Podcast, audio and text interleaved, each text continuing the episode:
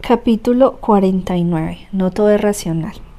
Me gustaría declarar que, formado en la tradición occidental, he sido siempre fiel a la lógica, que la razón invariablemente me ha parecido clara, precisa y confiable, que jamás he dudado de fórmulas como si C es mayor a B y B es mayor que A. Entonces C es mayor que A. También me gustaría decir que soy partidario decidido de la fuerza de las estructuras silogísticas, pero, aunque me desesperan las conclusiones derivadas de premisas que no comparto, en término medio, las discusiones de borrachos, la verdad es que solo me gusta razonar y nunca he admitido ciegamente las certezas a las que llego por pasos argumentativos. Aunque si las tomo más bien en serio que las certezas que de pronto me arrojan mis corazonadas, mis sueños o mis meras intuiciones. Tengo por la razón la estima de cualquiera que ha mantenido un largo trato con la poesía, que se deja invadir por ella y se da cuenta de que muchas verdades, sobre todo las relacionadas con el corazón del hombre, se encuentran más acertadamente en las letras que en los taladros o en los estudios. No me apena, me enorgullece apreciar y tener por absolutamente verdaderos muchísimos versos que se contrapuntean con el principio de no contradicción. Pongo como muestra estos de Quevedo. Soy un fue un seré y un escansado, que hacia la muerte corre desbocado. O sea que nunca he creído que la razón refleje sin mala racionalidad de lo real. Para mí ser y pensar no son la misma cosa, aunque a veces concuerden. Y por ello en ocasiones me deleito asomándome a otras visiones, no tanto al pensamiento mágico o al religioso, pues frente a eso sí retrocedo hasta volverme un racionalista a ultranza. Pero hay muchas otras visiones que me encantan y yo quiero tocar muy brevemente una de ellas la de los sabios derviches y particularmente la de un personaje simpático que pudo haber tenido su existencia histórica entre los siglos 8 y 9 en la península Anatolia, Mula Nasruddin. De Nasruddin llegan a nuestro tiempo una serie de cuentos, dichos y opiniones y anécdotas y uno de los compiladores de esa rica tradición oral, quizá el más destacado, ha sido Idris Shah quien no conoce, por ejemplo, la anécdota del viejo Sufi que una noche cuatro patas daba vueltas a una lámpara encendida en mitad de la calle y cuando le preguntan qué haces responde, perdí mi anillo allá en lo oscuro. ¿Y por qué la buscas aquí? Porque aquí hay luz. Es una instantánea, como muchas de Nasruddin, que es absurda a primera vista y hace sonreír, pero luego de un rato se va generando la impresión al menos me pasa a mí, de que no es tan absurda, pues si acaso existe alguna posibilidad de encontrar el anillo, es porque éste haya rodado hasta el círculo de luz. Como esta y centenares de breves historias que me dejan pensando en la relatividad de mi punto de vista occidental, obvio, lógico y pragmático, con el que suelo interpretar las cosas. A veces la estrategia del sufi consiste en cambiar el sentido de una palabra, el modo como suele tomarse y se produce en el interlocutor un desnacimiento de sentido ocasionando risa. En el desierto una vez hice que corrieran cuatrocientos forajidos. ¿Cómo? Detrás de mí. O también finge que cree que lo que dice al pie de la letra y luego lo aplica también al pie de la letra. Por ejemplo, unos vecinos quieren que Nasruddin mate a su cabra para que los invite a comer. Nerudin se rehúsa hasta que lo convencen de que al día siguiente será el fin del mundo. Se comen a la cabra y mientras duermen, Narudín hace una pira con todos los abrigos de sus invitados y cuando estos le reclaman, él responde que mañana tampoco necesitarán sus abrigos, pues habrá ocurrido el fin del mundo. Son varias las estrategias que emplea, pero debajo de todas hay un mismo propósito, mostrar que hay otra forma de ver, de producir en el otro un cambio de enfoque. Es por lo menos un método magnífico para curar de su cerrazón o su dogmatismo a ciertas personas, pero para mí tiene un aspecto que destaca de modo muy notable. Narudin muestra una suerte de racionalidad que concatena los hechos y no es a la manera como se presenta en la visión occidental. Cito dos anécdotas para aclarar mi punto. Una noche Narudin, al ver venir a dos hombres, se espanta y huye. Los hombres se preocupan y lo siguen. Él se esconde en un cementerio, en una fosa abierta, y los hombres llegan y le preguntan que si se siente bien, que qué está haciendo ahí. El sufí responde que todo pregunta tiene muchos niveles, pero que en uno él está ahí por causa de ellos y ellos están ahí a causa suya. Viendo como radiografía esta anécdota podría entenderse que la respuesta a la pregunta que hacemos aquí es una falsa impresión que a su vez es malentendida, desarrolla un curso de acción donde lo uno causa lo otro y viceversa, que cada término es causa y efecto del otro a la vez.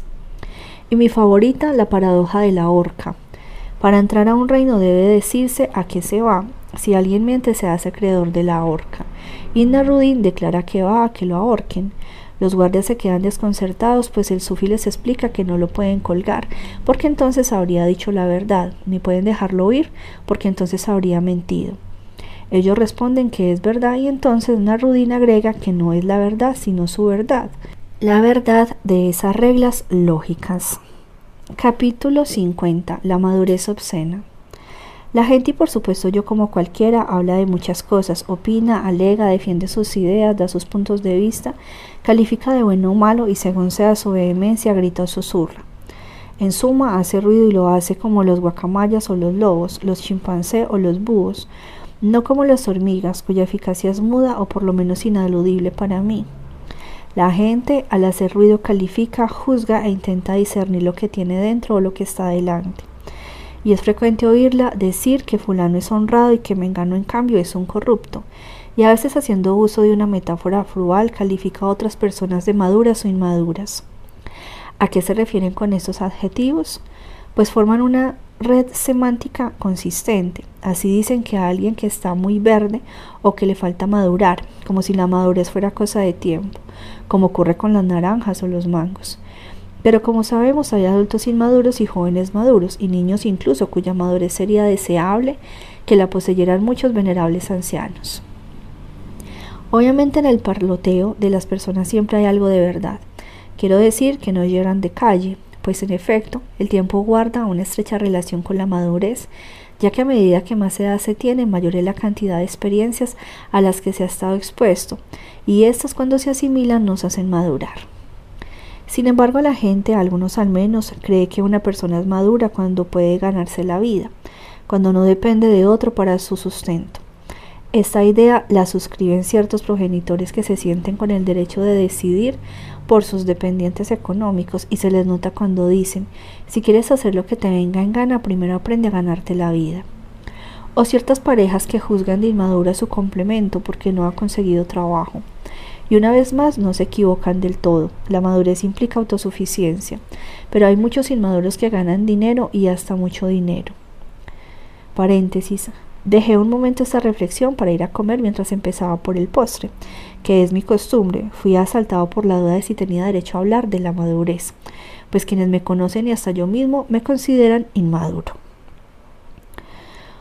Como si no podría hacer lo que hago cotidianamente, sin embargo, lo que me permite cerrar este paréntesis y continuar la reflexión sobre la madurez es que me imaginé a los jueces de un concurso de belleza, jueces gordos y viejos que no podrían caminar por ninguna pasarela. ¿Por qué tendría uno que ser maduro para hablar de madurez? Pero si no son solo la cantidad de experiencias y la autosuficiencia económica los que otorgan la madurez, ¿cuál sería el requisito? También se suele asociar con la responsabilidad. Se es maduro, dicen, cuando se responde a los llamados de la vida. Sin embargo, no hay manera literalmente de no responder a esos llamados. Darse media vuelta ante un problema y no enfrentarlo también es una respuesta, aunque no sea una respuesta que nos guste.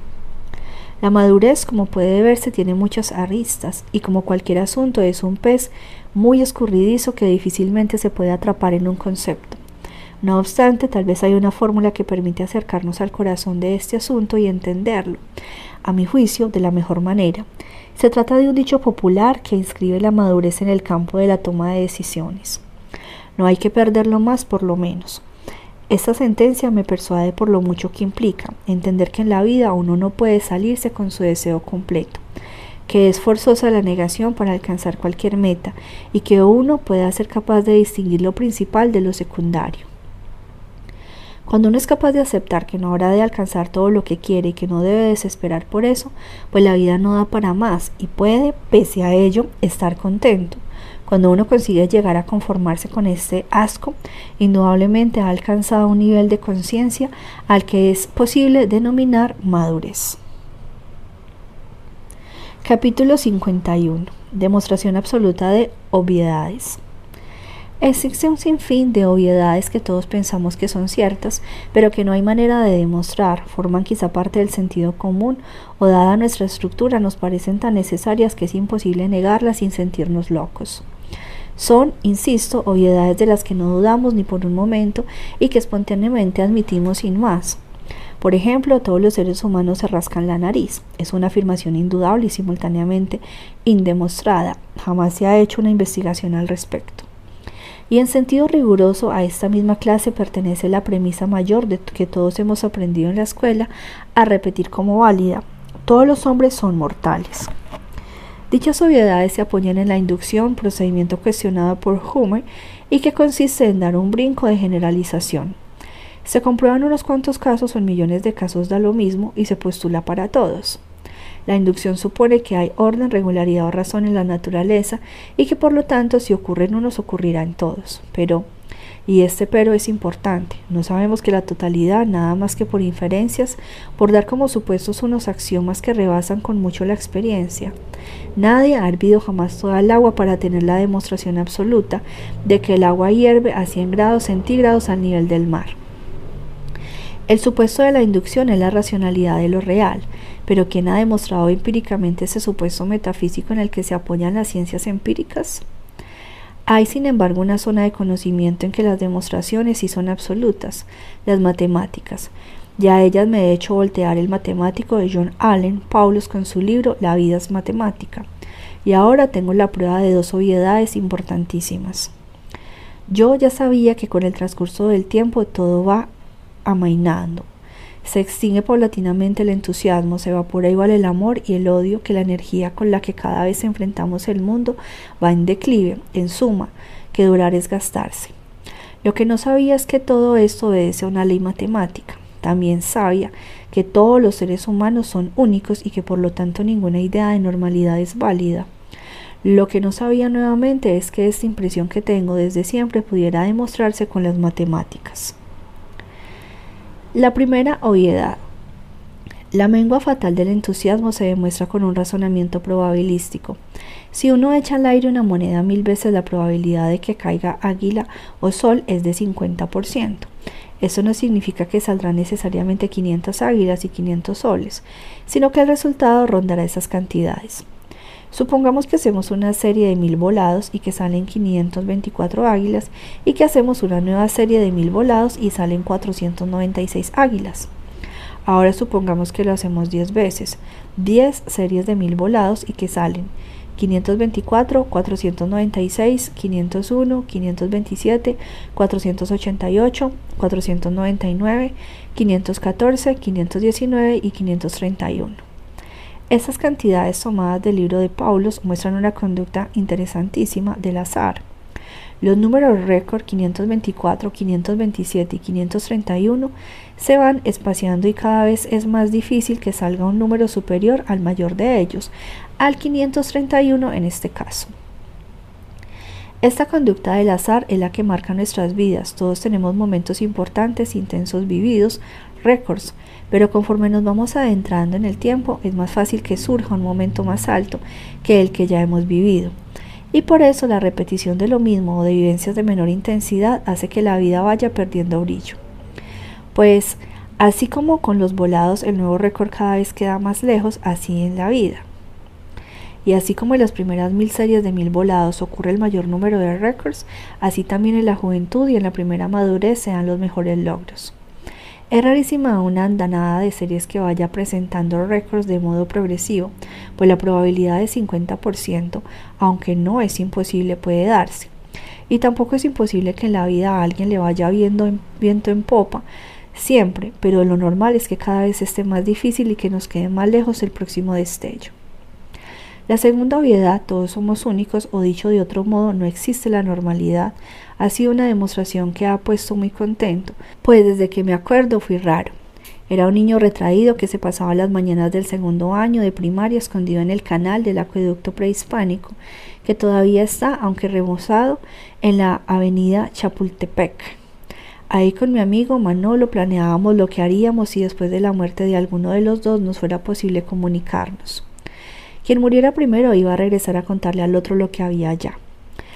Elucubrábamos toda clase de posibilidades, desde el simple jalón de cobijas una noche hasta un informe pormenorizado del más allá que incluiría, por supuesto, la respuesta a la existencia, a una existencia de Dios. Tema este último que discutíamos sin parar y tras horas de argumentos ingenuos arribamos a respuestas también ingenuas, con las que al mediodía cada uno regresaba a su casa procurando disimular que nos habíamos ido de pinta. De entonces a la fecha mi excentricidad se fue acentuando, y aunque en principio me creía único y en eso fincaba mi orgullo, con el tiempo me vine a dar cuenta de que las demás personas también son raras, únicas y solo en apariencia forman montones más o menos uniformes. Fue extraño que la puerta me hiciera de un reducto privado en la parte superior del armario que había en mi recámara y donde me metía a leer durante horas. Ese sitio al que llamaba con gran cariño mi tumba. Pero también era raro que mi vecino, un puerto como yo, pasara sus tardes obligando a un montón de peces beta, azules y rojos, a convivir, y que pese a sus esfuerzos terminaban ensangrentando el agua. Y era raro también aquel otro que perdía las tardes empeñándose en encestar una pelota de básquet, todos muy raros y desde algún punto de vista normales. Sé que cada quien tiene lo suyo, pero ¿lo sé realmente o solo lo supongo? Pablo se ha dado con una comprobación muy sencilla para demostrar la rareza de todos. El hecho simplísimo de que todos estamos locos y de que la normalidad es un mito. Es muy conocida la curva de Gauss, esa campana en la que se distribuyen todas las cosas susceptibles de medición, la estatura promedio, el peso promedio, el ancho de la nariz. Lo interesante de esa curva es que la mayoría de los casos se concentra en su parte central y solo hay muy pocos en los extremos, los casos muy pequeños o los casos muy grandes. De acuerdo con esa curva, los normales son muchos y los excéntricos son muy pocos. Por ejemplo, antes de que se hablara de inteligencias múltiples, se medía la inteligencia abstracta con el text de Stanford Binet y lo normal estaba establecido alrededor de 100 o sea, 90-110 de puntaje era considerado lo normal. La mayoría siempre ha sido considerada lo normal, lo normal es lo promedio. Sin embargo, esto es cierto cuando se mide solo un aspecto, la inteligencia abstracta y la orientación sexual o la estatura o los ingresos o la preferencia política. Pero ¿qué pasa cuando se miden varios aspectos o dimensiones? Y es aquí donde la explicación geométrica de Paulos me ha ofrecido la demostración absoluta de la obviedad. Todos somos raros o como prefiero llamarla yo, todos estamos locos. En una sola dimensión, en una línea, supongamos la de 10 centímetros, la parte ancha de la curva gaussiana ocupa los 9 centímetros centrales y en los extremos queda 0,5 centímetros a cada lado, o sea que la mayoría es del orden de 90% y los excéntricos son solo 10%. Si tenemos dos características, dos dimensiones, entonces se forma un cuadrado y todo el contorno como la María Luisa de una pintura. Sería lo excéntrico nada menos, todos los cálculos son de Paulos, 19% y los normales o céntricos solamente serían 81%. Si añadimos una dimensión más 3, tenemos entonces un cubo y toda su cáscara, o sea, la parte externa del cubo equivale a 27.1% y lo que queda en el centro tan solo es 72.9%. Si añadimos una dimensión más, o sea 4, obtenemos un hipercubo. Si el cubo es lado por lado por lado tres veces, el hipercubo es lado por lado por lado por lado cuatro veces. Y la parte normal, la sección central de este hipercubo, tan solo es 65.6%. Y lo que está en contacto con el exterior, los excéntricos, son 34.6%. Como puede notarse, mientras más características o dimensiones se añadan, son más escasos los que las comparten. Si se consideraran 100 dimensiones, son pocas para juzgar a un ser humano. El interior de este formidable hipercubo, los que están en el centro serían tan solo 0,0027%. Y los raros, los excéntricos, los locos seríamos 99.9973%. Los seres humanos no solo tenemos 100 características, sino innumerables. Luego entonces no existe la normalidad. Somos una colección de seres únicos, de seres raros, de locos. Capítulo 52. Duda razonable ante el otro. Normalmente asumo y elijo la primera persona para no incluir a nadie que el otro es como yo, que piensa, quiere y siente como yo. Esta presunción me tranquiliza, me hace sentir en familia y me permite que, como se dice ahora, fluir entre la gente. Pero, ¿qué piensa, qué quiere, qué siente el otro? No lo sé. Camino entre mis semejantes convencido de que son eso, precisamente mis semejantes. Pero a veces, y hoy es una de esas veces, recuerdo la sospecha que se formuló Descartes en el siglo XVII. ¿Cómo saber si mi vecino que todas las mañanas se asoma por la ventana a la misma hora que yo y me saluda levantando su mano es una persona y no una marioneta a la que yo le contesto el saludo? Si esa sospecha hubiese sido literal, a Descartes le habría bastado con cruzar la calle para confirmarla o desecharla. Pero esa sospecha no era literal, sino una manera sugerente de preguntarse si un semejante era realmente su semejante. He dicho que yo lo supongo, lo doy por válido y fluyo entre la gente, pero lo sé. Por supuesto que estoy convencido, como cualquiera, de que las personas que viajan junto a mí en el metro no son maniquíes, autómatas o androides, construidos con el solo propósito de hacerme creer que la Ciudad de México está sobrepoblada. Obviamente que no creo en tamaño disparate, pero sé o simplemente creo que son mis semejantes, solo lo creo. ¿Cómo podría ponerme en el camino de saberlo? ¿Cómo dilucidarlo? Lo primero, tal vez, sería interpelar a cualquiera en el metro y esperar su reacción a su respuesta. Paréntesis. Distingo reacción de respuesta porque la primera la entiendo como un accionar mecánico y la segunda como el acto de alguien consciente. Pero mencionemos un par de ejemplos que se inscriben en lo que podemos llamar la sospecha de Descartes. En el siglo XVIII un prestidigitador tramposo de apellido Kempelen construyó una máquina que hablaba y jugaba ajedrez. Quienes la veían aseguraban que se trataba de un semejante, un ser con conciencia igual a ellos. Y lo era, pues en el interior de la máquina se escondía un maestro de ajedrez que era quien respondía. El segundo ejemplo no encierra trampa, es el artefacto denominado vulgarmente computadora, que nos dejaría maravillados si no tuviéramos un trato tan cotidiano con ella. Yo ya me acostumbré a la celebérrima aplicación llamada Siri. Me despierta, me dice el clima, me consigue un taxi, me arroja toda clase de datos y a veces hasta platico con ella y también vivo permanentemente acomplejado ante mi tablero virtual, pues no he conseguido ganar ni una partida de ajedrez en un nivel superior al de novatos.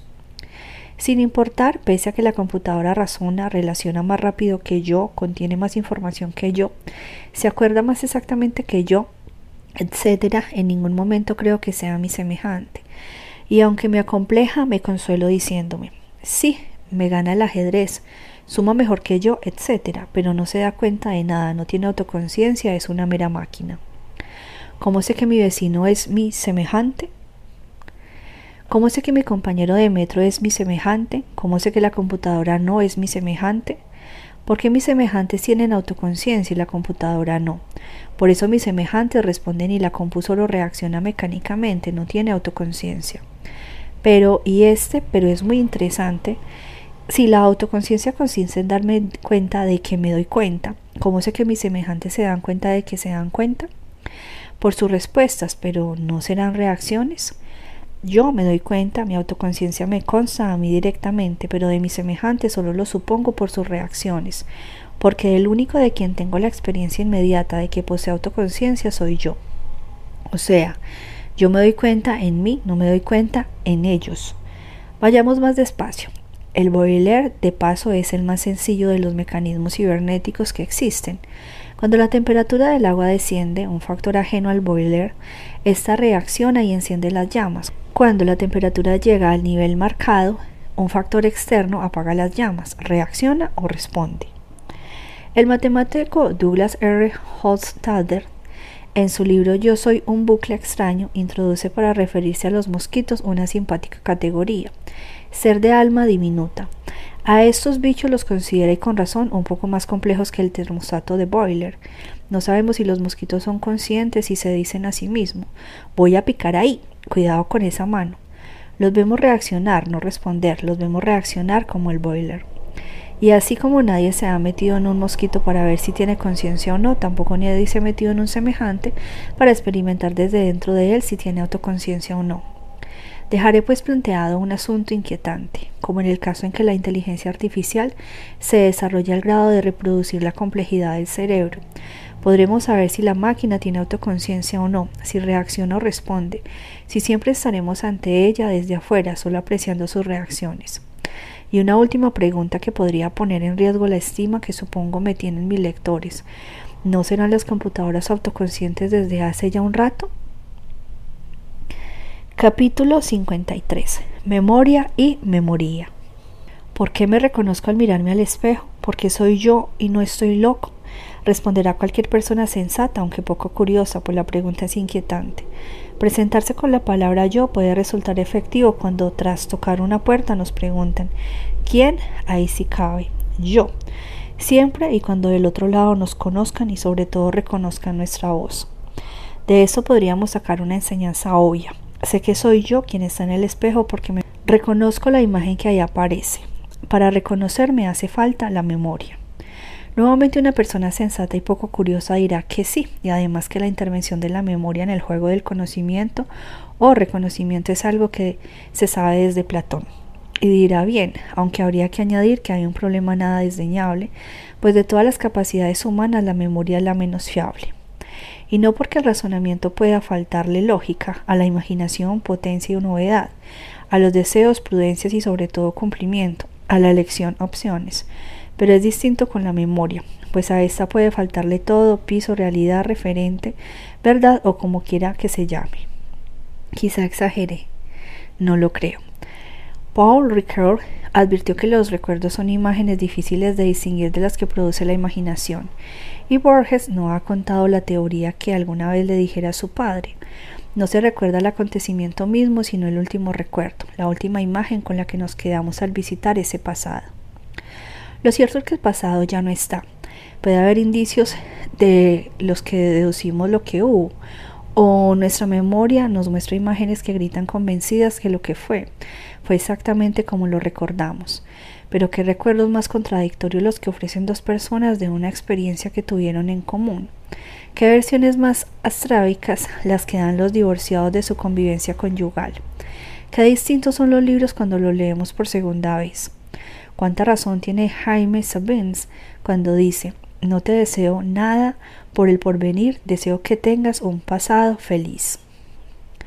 Hemos visto muchas películas en las que el personaje le siembra recuerdos y se cree exactamente ese que le implantaron, y las hemos visto desde nuestra butaca sintiéndonos perfectamente tranquilos de que somos ese que somos y que nuestra memoria no nos hace jugar retas. Pero el pasado se hace y se deshace en la memoria. No hay modo, como dijo Heráclito, de bañarse dos veces en el mismo recuerdo, y sin embargo me reconozco en el espejo y hablo una y otra vez de mi vida sin darme cuenta de que cada vez cuento y me cuento otra vida. Es la memoria mi colección de recuerdos lo que me da mi identidad, mi memoria infiel, mi colección de recuerdos cambiantes. Soy las muchas versiones que me digo y en cada ocasión estoy tan seguro de ser ese, de que yo soy así, de que mi vida fue eso. Siempre creo ser ese que me digo y paso de villano a héroe y de víctima a verdugo, porque cada vez mis recuerdos están barnizados por una distinta impresión. Así me reconozco en el espejo porque la imagen que éste me devuelve se parece a la idea que en cada ocasión tengo de mí. Y esto solo es posible porque el espejo es tan infiel como la memoria. Capítulo 54. ¿Por qué este mundo? El mundo no es un lugar amable por más que tenga algunos sitios que no perecieron con el exterminio del paraíso. Su superficie en su mayoría es inhóspita para nosotros. Solo recuérdese que las tres cuartas partes son agua y nosotros carecemos de branquias, como bien lo hizo notar Ambrose Bierce en su diccionario del diablo. También hay desiertos que se escriben con sed, selvas que ocultan miles de alimañas ponzoñosas, casquetes polares donde no dudaríamos ni un instante y sobre todo canallas, cientos de miles y millones de canallas que lo vuelven aún más inhabitable. Cuando se observa el mundo desde este ángulo se revelan absolutamente absurdas las teorías del optimismo metafísico al estilo Leibniz, para quien este estercolero era el mejor de los mundos posibles. Este mundo, además de traidor, está gobernado por reglas de una crueldad muy clara. Una que salta de inmediato es la evidencia de que mientras más pasa el tiempo, más desastre se acumula. La maldición de la entropía es en otras desgracias lo que vuelve forzosa la muerte y forzosa la mugre, y la razón por la que nada puede hacerse contra estos dos azotes, aunque claro, se puede aplazar la muerte a costa de otros y se puede echar la mugre en otra parte.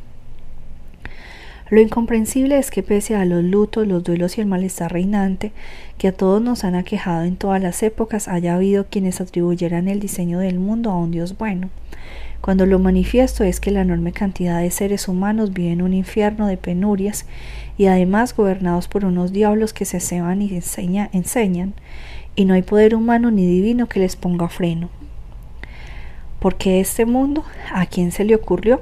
Y si se hizo solo, ¿por qué se hizo tan mal? ¿Por qué la eterna regla del pez grande se traga el chico? ¿Por qué los abejorros se reproducen siguiendo un plan execrable con el que sufren los gusanos de seda? ¿Por qué las crápulas se encumbran? ¿Por qué las horas del aburrimiento son más duraderas que las horas de la diversión que se van como agua? ¿Por qué los cientos de fallas graves del cosmos por las que me pregunté en mi libro Filosofía para Inconformes? Y encima la pusilanimidad, el egoísmo, la indiferencia, la dejadez moral, el miedo, la esperanza, todos los males que sí salieron de la caja de Pandora y que están aquí impregnándonos la conciencia, haciendo que cada uno de nosotros solo busquemos su provecho y pasar lo mejor posible en lo que muere. porque este mundo y estos pasajeros? Capítulo 55. La esperanza del escéptico. La esperanza es un sentimiento que va y viene aunque a veces se va por mucho tiempo. No es bien ni un mal que poseamos de modo permanente. Y me refiero a ella con esta doble calificación, pues tener esperanza no siempre es bueno como muchos se empeñan en creer. De hecho, el esperanzado, el escéptico pueden comportarse exactamente igual. Quiero decir que mucha fe en que algo sucederá y la radical desesperanza puede provocar la parálisis en unos porque hagan o no hagan. Lo que esperan vendrá y en otros porque hagan o dejen de hacer de cualquier forma no vendrá. Quien espera con tal convicción y quien no espera nada ocupan el mismo asiento en la inactividad. El optimismo y el pesimismo extremo son caras de la misma moneda. La fe en que Dios proveerá o en el curso fatal de la dialéctica, paréntesis como la razón que rige los procesos históricos, o la certeza de que hay un destino cifrado en la posición de los astros, equivale en sus consecuencias a las posturas de quienes están del otro lado de la calle, la de quienes se sienten impotentes, frente a la inercia de las cosas. Unos y otros por razones contrarias se abandonan en la indolencia y por ello a unos hay que recordarles el evangelio consejo, el evangélico consejo de ayúdate que yo te ayudaré.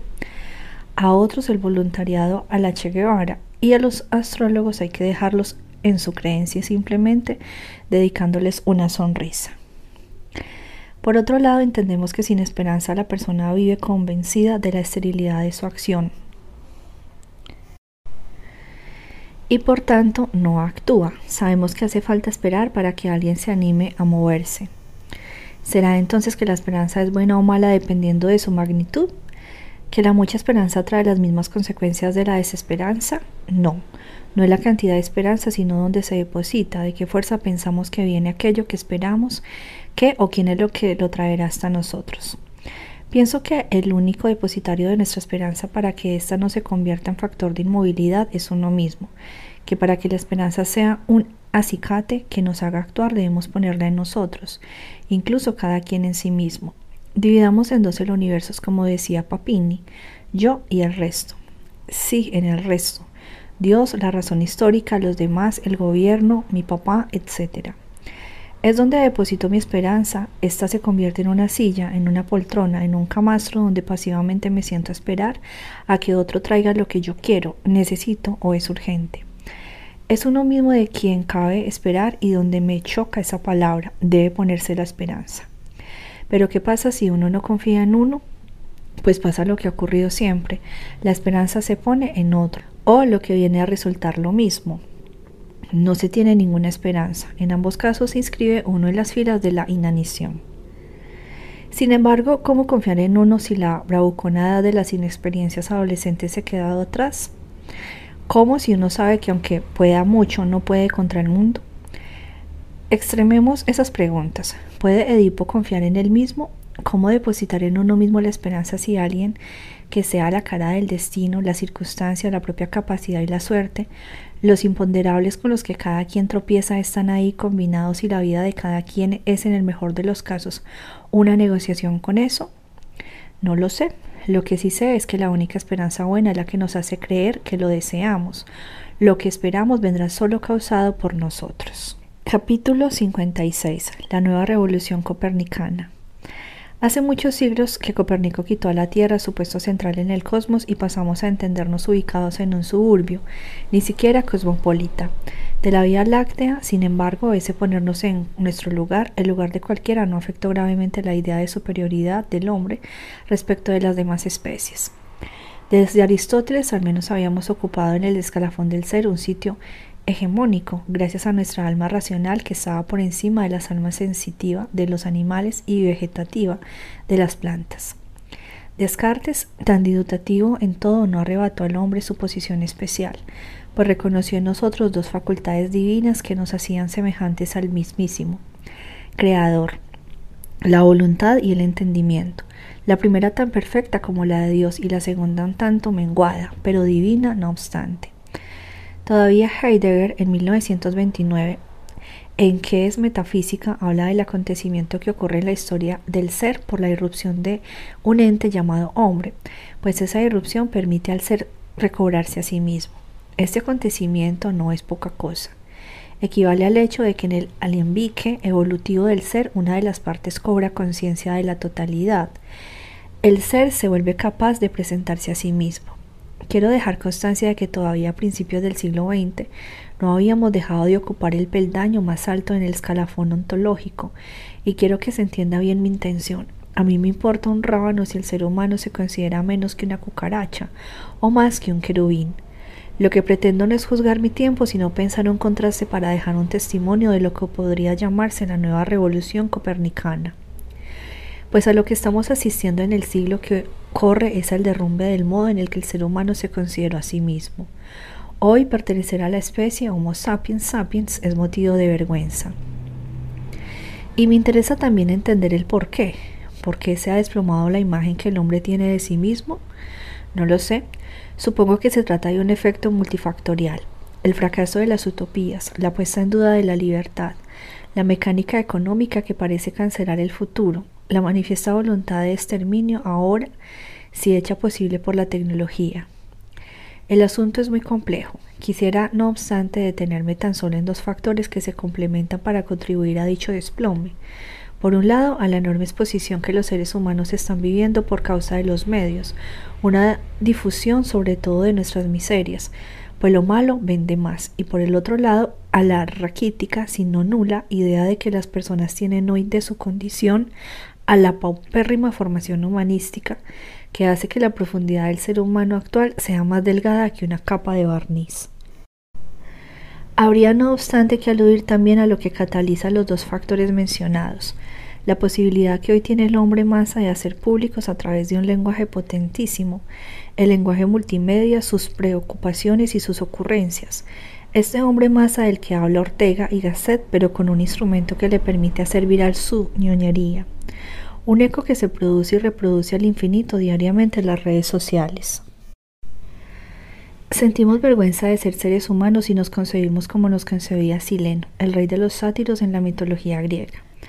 La especie más miserable de cuantas respiran y arrastran en la tierra. La especie más peligrosa, la más ponzoñosa, la más cruel, esa especie a la que le convendría no haber nacido y si ya está, morir cuanto antes. Insisto, no me importa si es verdad o no, me interesa registrar esta nueva revolución copernicana y no solo para sentar un cambio importante, que lo es, sino porque quizá en este naufragio de la idea de hombre está la clave de varias conductas que se han hecho más evidentes en nuestros días. La escasez de piedad hacia el semejante, la hazaña de la criminalidad contemporánea, que ya no se explica como resentimiento de clase, pues es indiscriminada y la indiferencia de todos ante la miseria de dos tercios de la humanidad. Capítulo 57. La cosmovisión de lo urgente. En español hay un verbo que alude a un fenómeno muy frecuente y que a la larga hace que las vidas de las personas, por muy distintas que sean entre sí, contengan una dosis de insatisfacción. Me refiero al verbo postergar. Generalmente se toma como sinónimo de posponer, pero tiene una matiz, un matiz en el que quiero detenerme. Pues postergar no es solo posponer, hacer una cosa antes que otra o dejar para después una cosa para atender primero otra, sino que en postergar está la idea de que lo que se coloca en segundo lugar es más importante que aquello que se hace primero. Postergar es entregarse a lo urgente y diferir lo importante.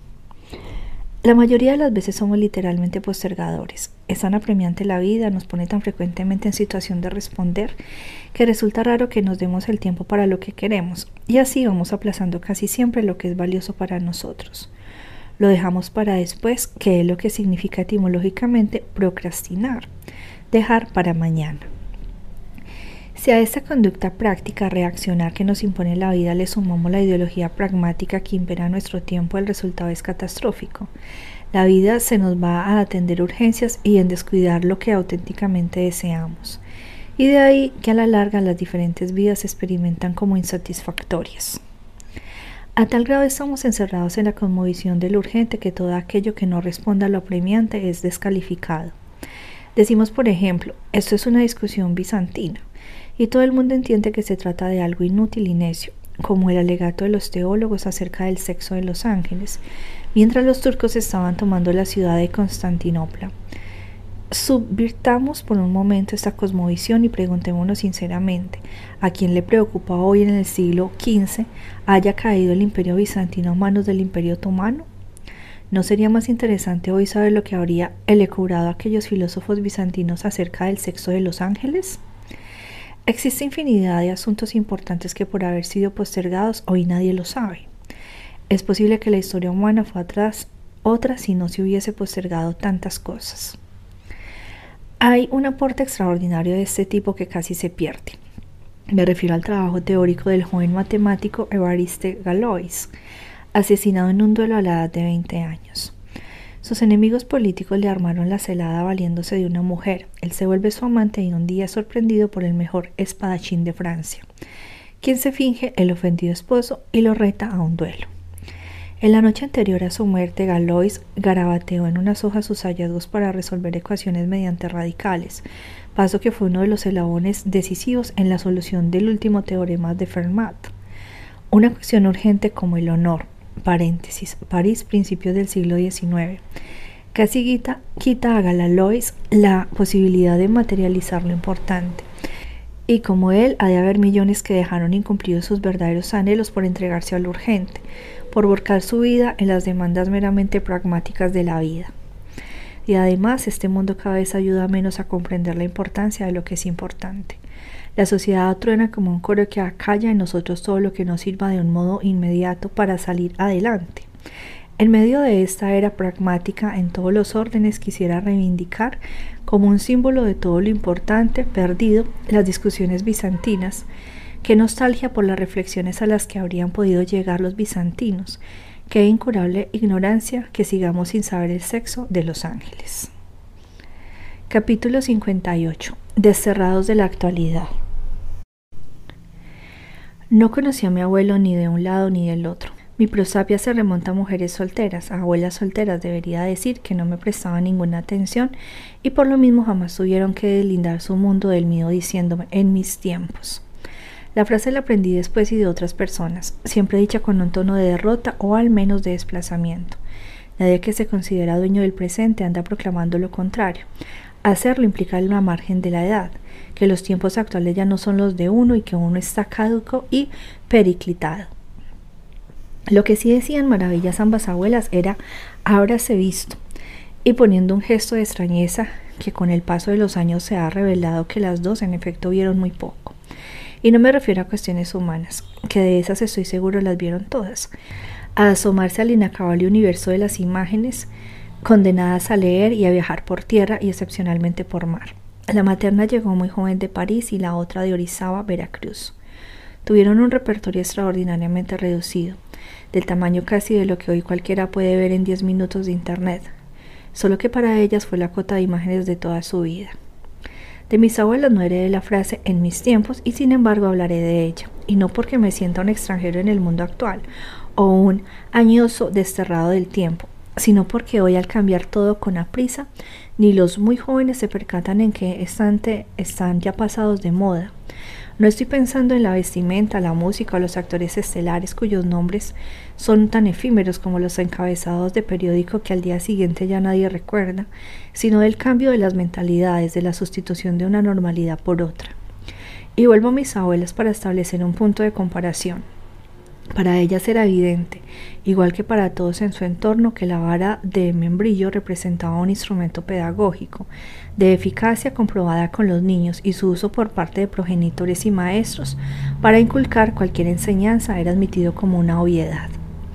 Poco a poco se fueron yendo las aulas escolares, los reglazos, los borradores, voladores, las levantadas en vilo de las patillas, los brazos en cruz hincado en el patio bajo el rayo del sol y tantas otras medidas disciplinarias. Hoy hasta la misma palabra disciplina solo conserva como última excepción ser un instrumento de azote, un látigo. Llegaron otros tiempos e impusieron otra mentalidad, una tan otra que hoy señalar a un alumno que no sabe es un acto violento que afecta su autoestima, que daña su integridad emocional. Los maestros bajaron de su tarima y se convirtieron en facilitadores. Creo que no hace falta extenderse en la descripción de una circunstancia que todos conocen.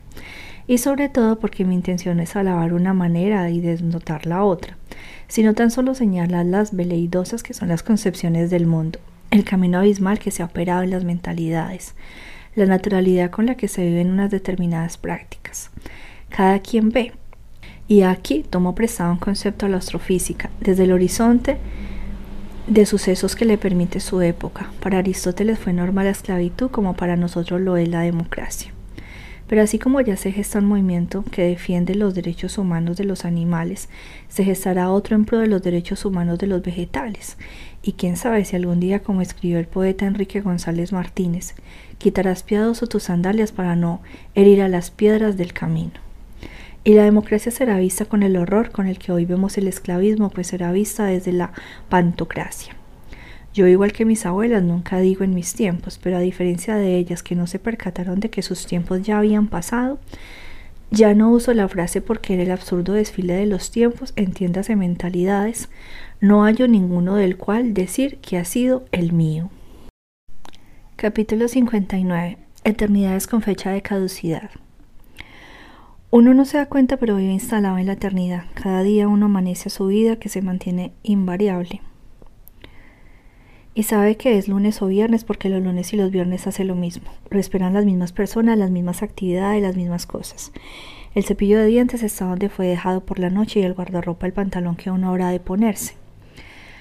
No lo notamos, pero nos movemos con la familiaridad de los dioses, claro, mientras mientras no pase nada porque un día, un día funesto, la eternidad se triza y el cepillo de dientes amanece distinto y que nos habían acompañado toda la vida ya no están. Qué frágil es la eternidad humana. Pero inestable y todo ha sido, fue eternidad. Así lo vivimos mientras la teníamos, así fue como los dioses inmaduros, ajenos a este mundo, donde todo se aja, se raja y se rompe. Con ese desdén, con ese dejo de total no importa con ese literal desprecio de los dioses, porque para ello las cosas seguirán mañana y pasado mañana y así sin final. Hoy me interesa esta eternidad, la que termina. Y me interesa porque quiero reivindicarla, arrepentirme de haberla difamado, de referirme a ella despectivamente como el producto de una conciencia media luz.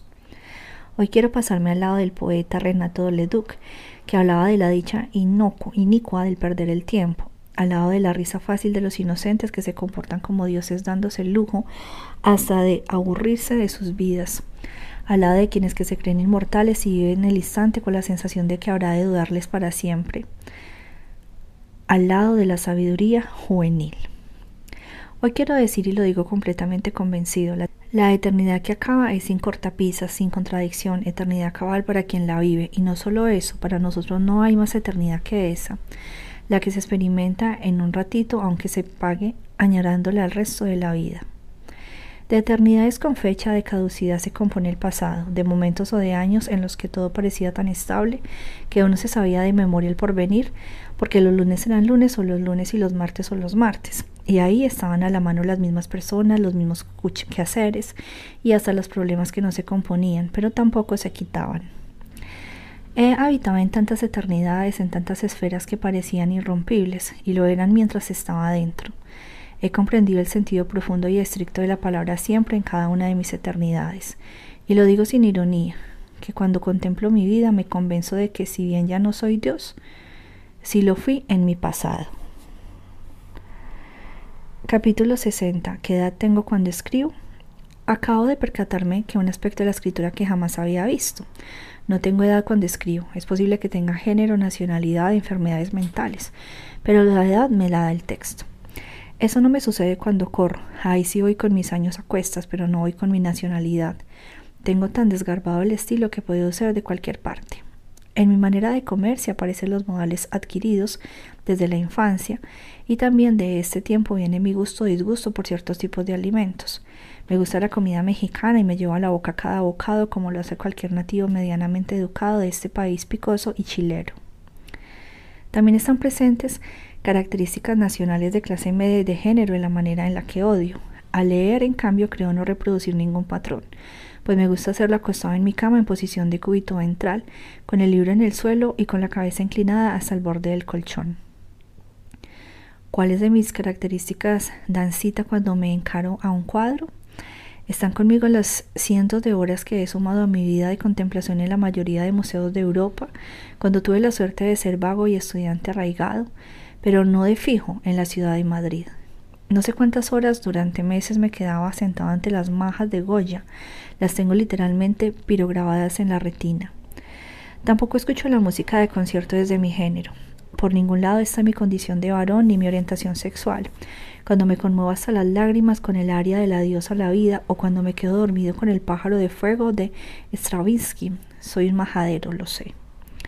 Y me han dicho, pero no lo creo, que voy al supermercado estrictamente como hombre. Compro lo que se me antoja y por supuesto no pongo en el carrito naos, ni coliflores, ni betabeles, pero sí unos bisteces de facilísima cocción. Por ningún motivo adquiriría los ingredientes para preparar una salsa gravy pero sí unos totopos y una salsa verde para hacerme unos chilaquiles.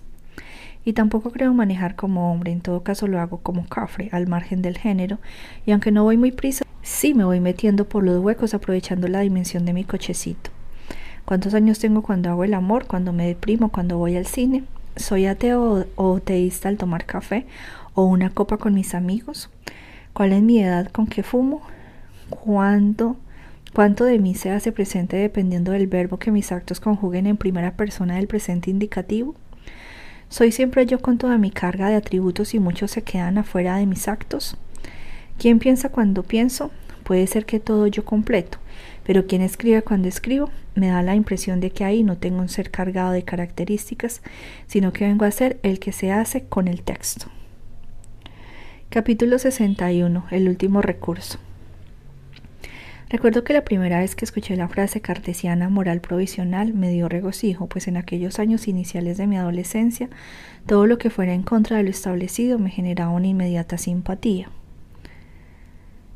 Fui a asomarme al discurso del método y por supuesto no entendí gran cosa. Las reglas de esa moral provisional me parecieron retrógradas y por completo banales. Respetar las leyes del lugar donde uno se encuentre, mantener firme la decisión que se ha tomado y preferir cambiarse a uno mismo en vez de pretender cambiar al mundo. Ya luego entendí que esos consejos no eran tan malos ni el afán de uno era conservar la vida y sobre todo pasar inadvertido en una sociedad que castiga lo que no se apliega a sus designios. Este nuevo nivel me lo hizo ver la circunstancia histórica del filósofo, pues cuando Descartes escribía esas reglas todavía en el aire flotaba el olor a chamusquina de Giordano Bruno, quemado en la hoguera por la Inquisición veneciana, acusado de blasfemo y herético.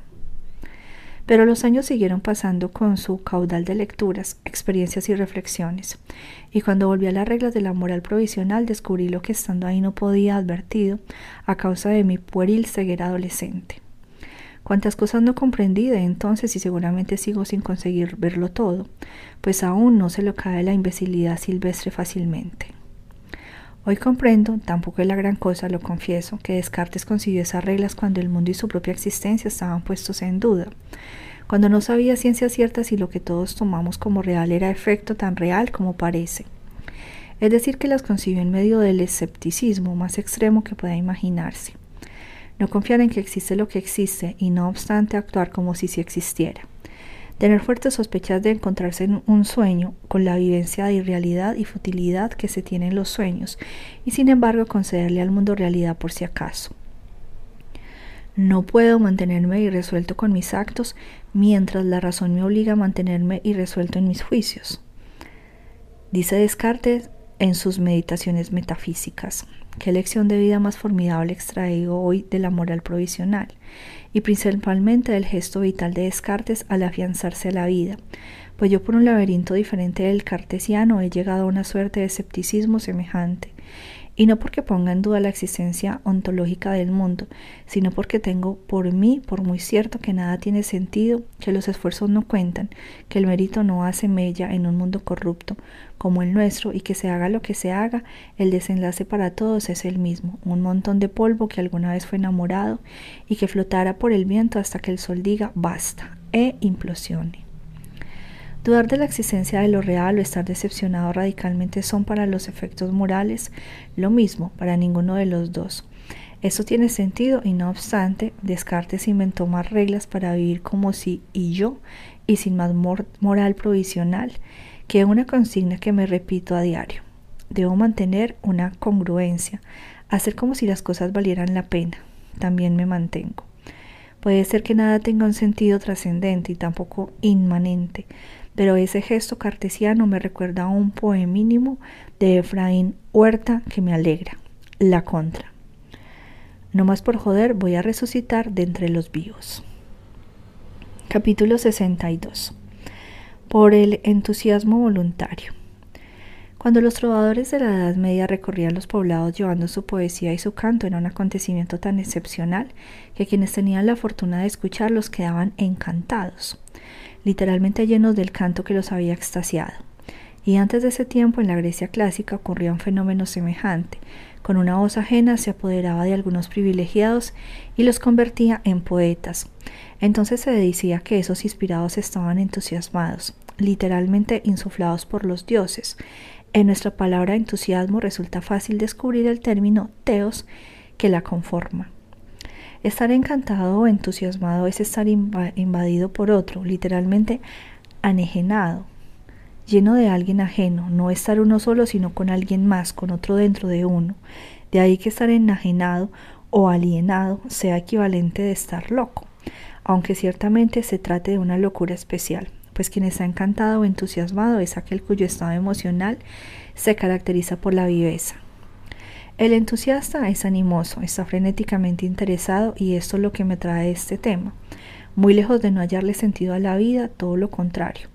El entusiasta posee la vivencia de que la vida tiene pleno sentido y se experimenta feliz, contento, precisamente entusiasmado. Parecería ser que el entusiasmo siempre nos viene de otro, del juglar de las musas o del enamorado. También el amor es una manía, recuérdese a Platón. Pero, ¿qué pasa cuando no hay otro que nos dé el sentido, el brillo, las ganas del entusiasmo? ¿Qué pasa cuando uno no tiene la suerte de topar con otro capaz de entusiasmarnos?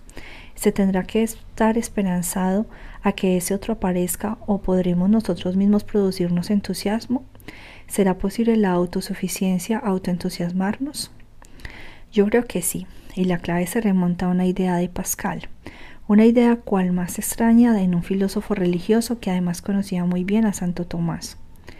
Si quieres creer en Dios, arrodíllate y reza, dice Pascal, o en otras palabras, la fe puede autoproducirse. Esa idea es extraña desde acuerdo con una amplia tradición que se remonta a Tomás. La fe es concebida por otro, nada menos que por Dios. La fe es una gracia, un don, y no se obtiene por voluntad, por voluntad se llega cuando mucho a lo que Tomás llamaba los preámbulos de la fe, que contiene esta idea pascaliana que incluso sirvió de epígrafe de un libro marxista para leer El Capital de Lois Althusser, pues contiene la indicación de que los actos terminan por propiciar en nosotros los estados emocionales congruentes con esas prácticas. Yo no sé si la fe o el amor puedan despertarse, pero sí estoy seguro de que uno puede generarse entusiasmo de manera autónoma, es decir, sin la cooperación de otro, que con una voluntad práctica uno puede autoinducirse al entusiasmo. Así, en vez de esperar pasivamente a que ocurra el milagro de una aparición benéfica, podemos nosotros solos, poniéndonos manos a la obra, terminar por encantarnos y entusiasmarnos. Parecía un asunto trivial, pero no es tanto si uno se percata de las raras que son las ocasiones en que uno por fin encuentra a alguien o algo capaz de entusiasmarnos, y luego lo poco que ese entusiasmo dura frente al tiempo, que todo lo encochambra. Ese alguien o algo se desgasta, se rompe y uno se queda hundido en el desánimo. Arrodillarse y rezar es la metáfora de cualquier curso de acción al que uno puede entregarse, inicialmente con inevitable desgano, pero a fuerza de practicarlo terminará por encontrarle la gracia o mejor aún produciendo en uno el entusiasmo que nos libre de la depresión, del descanto, de desencanto. Arrodillarse y rezar es literalmente hacer algo y la receta es buena. No lo sabré yo, que hasta pegando palabras he encontrado una forma de encantarme.